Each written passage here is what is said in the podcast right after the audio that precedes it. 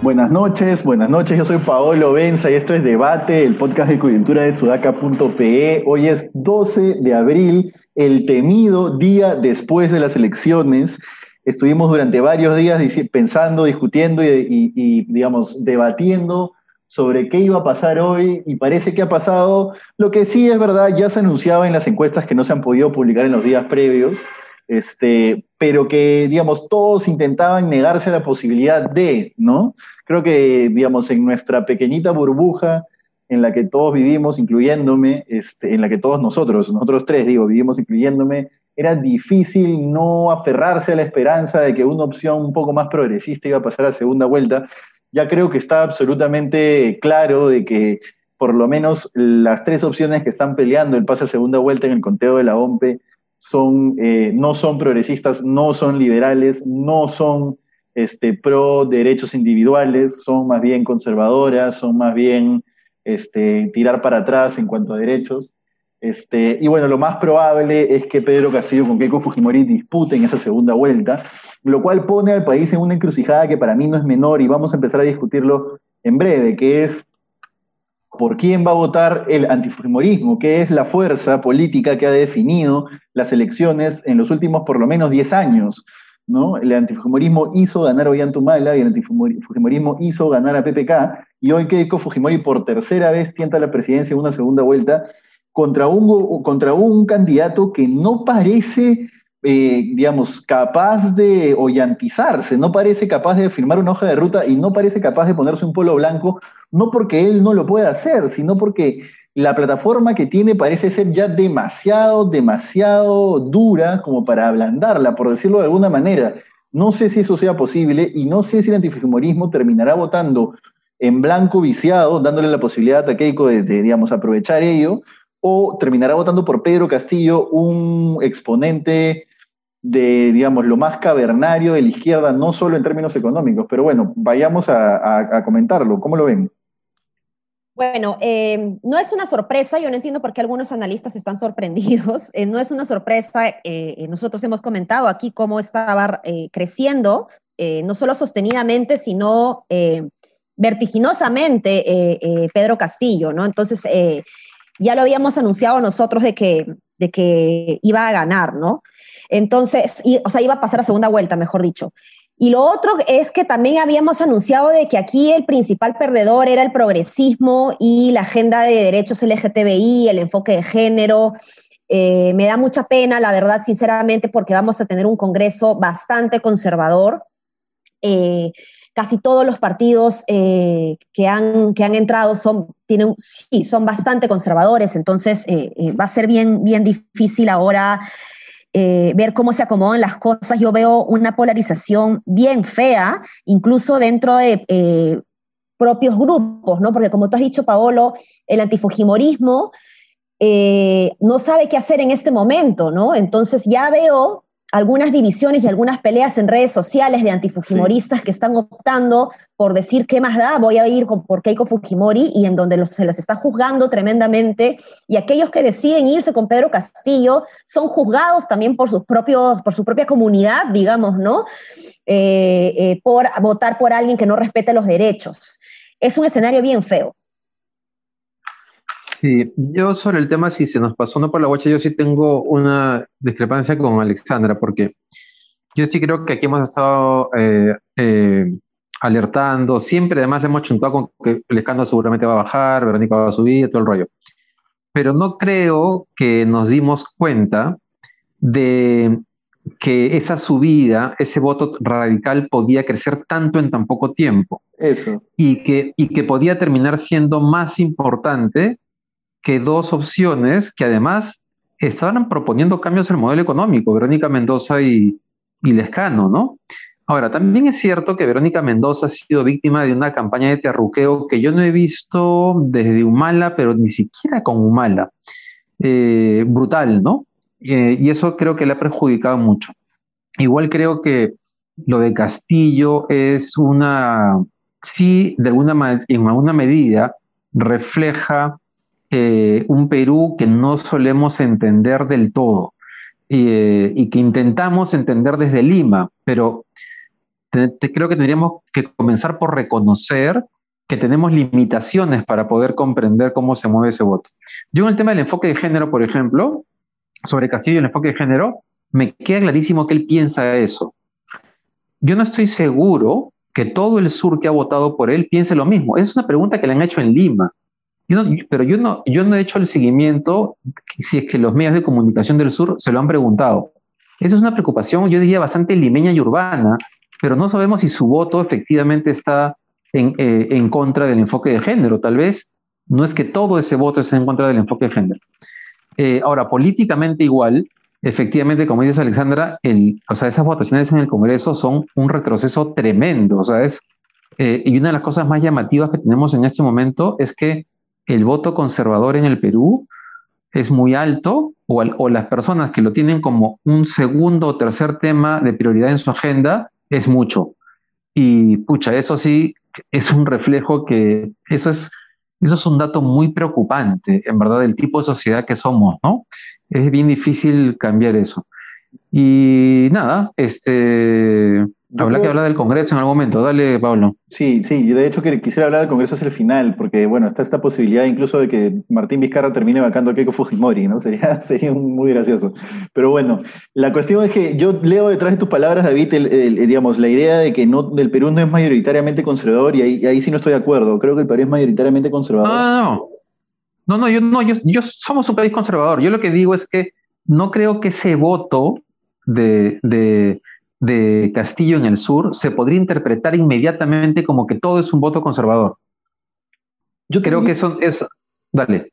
Yo, yo, te diría que es un voto más bien al cual no le, digamos, no tiene como prioridad eh, las luchas liberales y que, digamos, no es un conservador, pues, del, de la onda López Aliaga que te va a decir una mujer violada, métele un hotel cinco estrellas. Eso no te lo va a decir un conservador votante de Pedro Castillo o, muchos al menos de sus votantes, pero es conservador en el sentido de que hay un montón de cosas que tiene aprendidas de su educación emocional que lo harán optar siempre por una opción que no tenga como prioridad las luchas liberales. ¿no? Creo que va un poco por ahí si es que se trata de interpretarlo.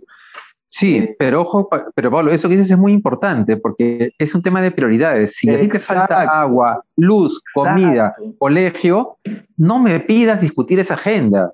O sea, ¿de qué, ¿de qué, me estás hablando? ¿no? Entonces, no es un tema que no me interese como en el caso de Rafael López Aliaga, que, que en su círculo social esos problemas están superados y aún estando superados, tienen esa agenda. En este caso es que estamos hablando de una población que tiene muchas prioridades que son entendibles, digamos. Totalmente, creo que es eso. Antes, antes de, que, de que Ale pueda dar el siguiente comentario, creo que la conclusión a la, que, a la que deberíamos llegar es que la agenda de la izquierda más progresista, la, la, la agenda progre, digamos, tiene que estar subyugada al hecho de que estamos en un país con un montón de personas que todavía no tienen acceso a agua y desagüe, con un montón de poblados que todavía no tienen un colegio decente, bien parado, con los servicios que deberían tener, etcétera, etcétera, etcétera. Entonces, no es que las luchas por los derechos individuales o por las libertades individuales sean frívolas, no, no es eso es que políticamente tú no puedes venderle a una persona que está pasando hambre, que lo, que lo más importante ahora es que le enseñe a sus alumnos. Un profesor que gana 1.500 soles, 2.000 soles, que además se gasta por probablemente 400 soles en pasajes para llegar al sitio donde enseña, que su colegio no tiene agua, no tiene luz, sus alumnos estudian encima de, digamos, carpetas destruidas, etc. Tú no le puedes decir que su prioridad tiene que ser enseñarles a los alumnos que digan los, las evidentemente es importante, pero, pero, digamos, es un poco entender cómo funciona el votante, pero también hacer una campaña política eficiente, ¿no? Creo que esa es la conclusión general.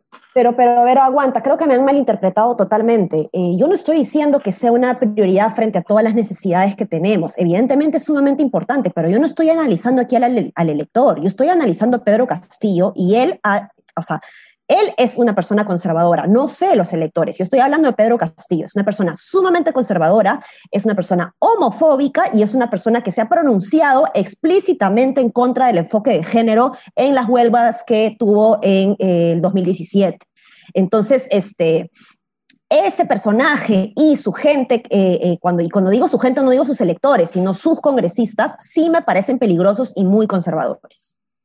Así es. Y el Congreso tiene una, una en este momento una mayoría conservadora que ah, en el mejor de los casos, en el mejor de los casos, en el mejor, mejor de los casos, y, eh, podría mantener estancado donde estamos.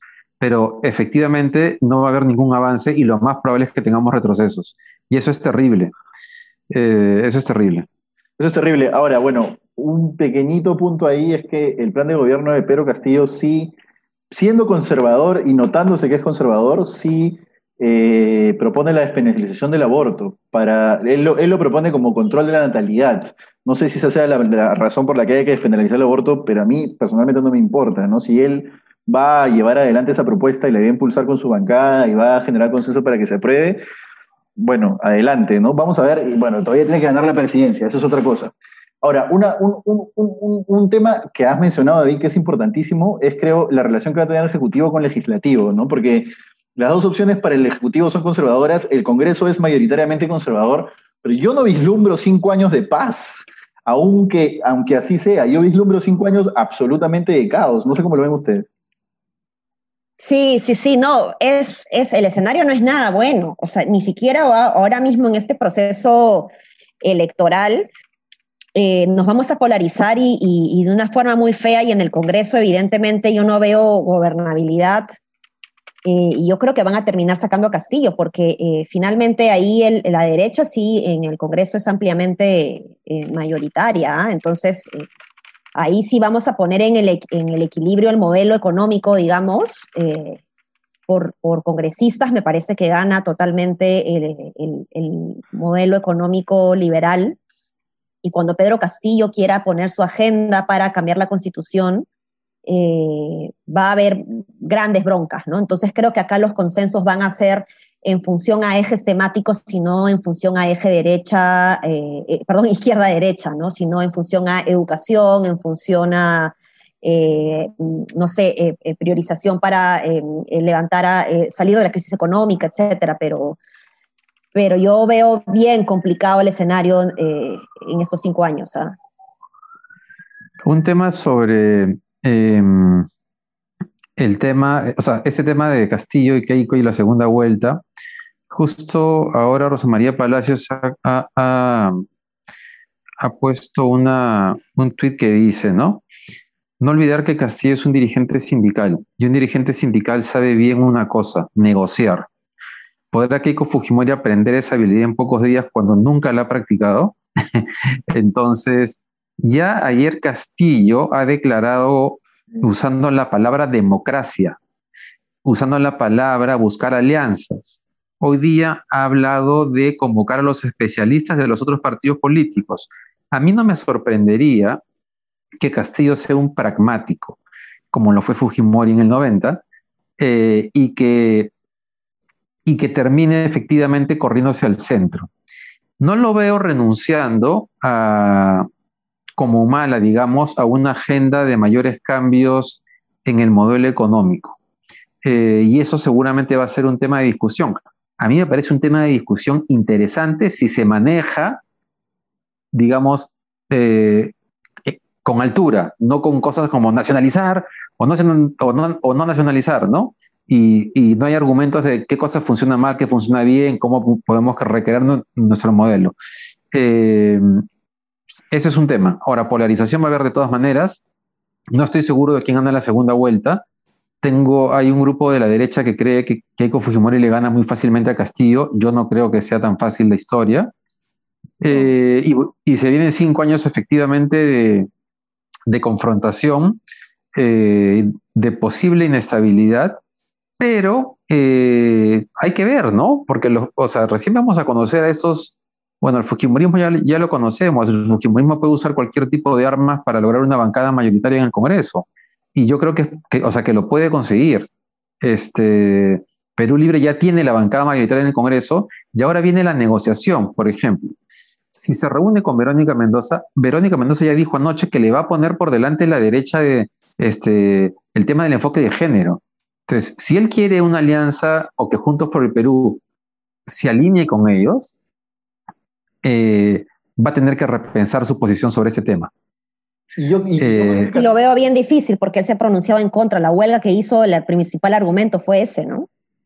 sí, sí, sí, pero los políticos hacen giros este, de atleta, o sea, acrobacias a veces. Yo no veo, su, yo no veo su, su, su, oposición al enfoque de género como un tema programático, ni siquiera como una convicción personal. Lo veo simplemente como educación, la educación que él ha tenido y que la gente con la que va han tenido y simplemente los han educado para pensar pues, que, la, que la mujer, no sé, pues tiene un lugar en la sociedad, así los han educado. No creo que sea simplemente, no creo que sea algo de lo que estén fervientemente convencidos. Entonces creo que sí podrían ceder ahí, no, no lo veo tan complicado. Ahora, no te olvides, David, que, que Rosa María es, siempre ha tenido, o al menos en los últimos años ha tenido un antifujimorismo un poco más militante. Entonces también creo que el corazoncito le está, le está jugando ahí en ese tweet.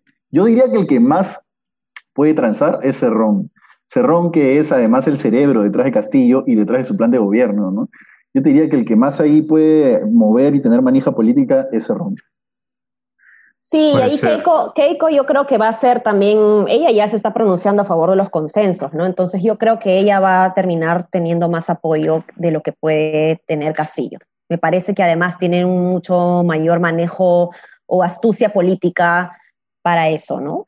Yo, mira, si hubiera pasado con De Soto, yo te diría que Castillo ya tendría la presidencia asegurada. Como sí, dice, de todas maneras. Como dice Tafur, el Fujimorismo, entre comillas, tiene pueblo, ¿no? Que es, por lo menos tiene llegada al DE, muchísima, y sobre todo en regiones. Muchas zonas de la selva, de la ceja de selva, son netamente fujimoristas, el norte también, Ica.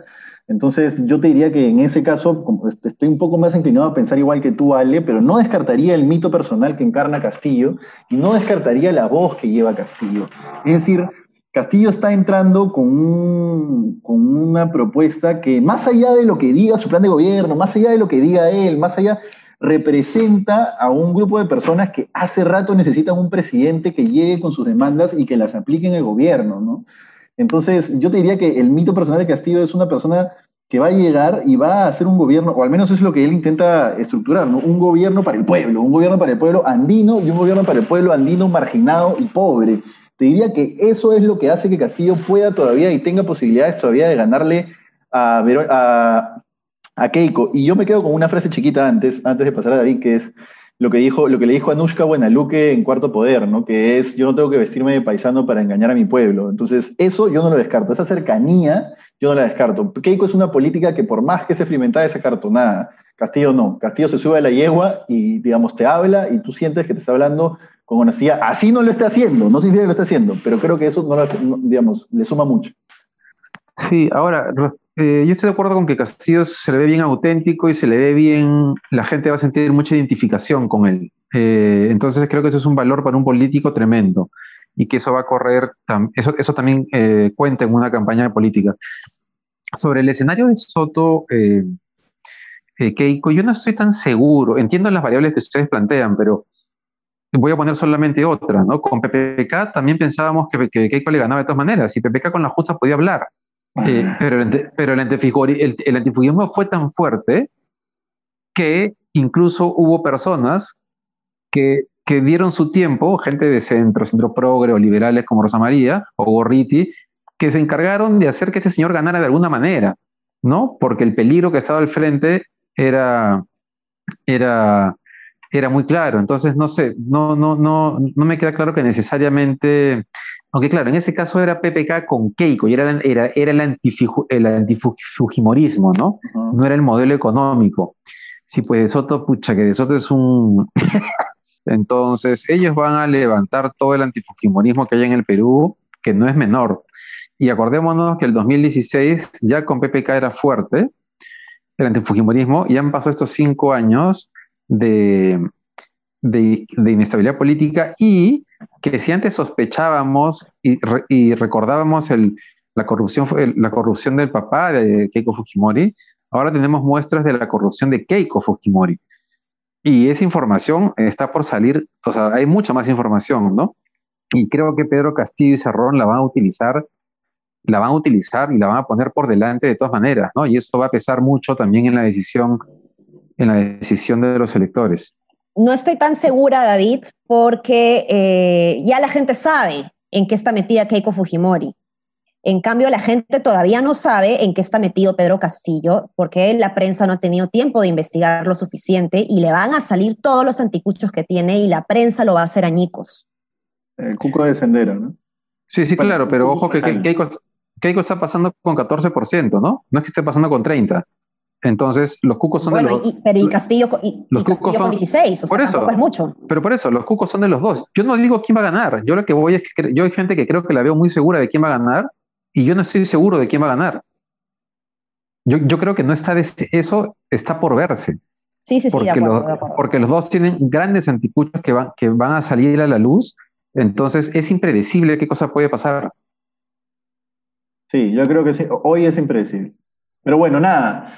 Este, se, se nos ha ido el tiempo, más bien creo que, digamos, conforme vayan pasando los días, el análisis se va a volver mucho más rico y además creo que ya nosotros mismos en este podcast vamos a empezar a tomar posiciones, así que preparémonos para ese día, para el día de que, esos debates lleguen, ¿no? Nada, muchas gracias por haber estado con nosotros como siempre y no se olviden de comentar, compartir este podcast y nos vemos mañana a la misma hora. Muchas gracias.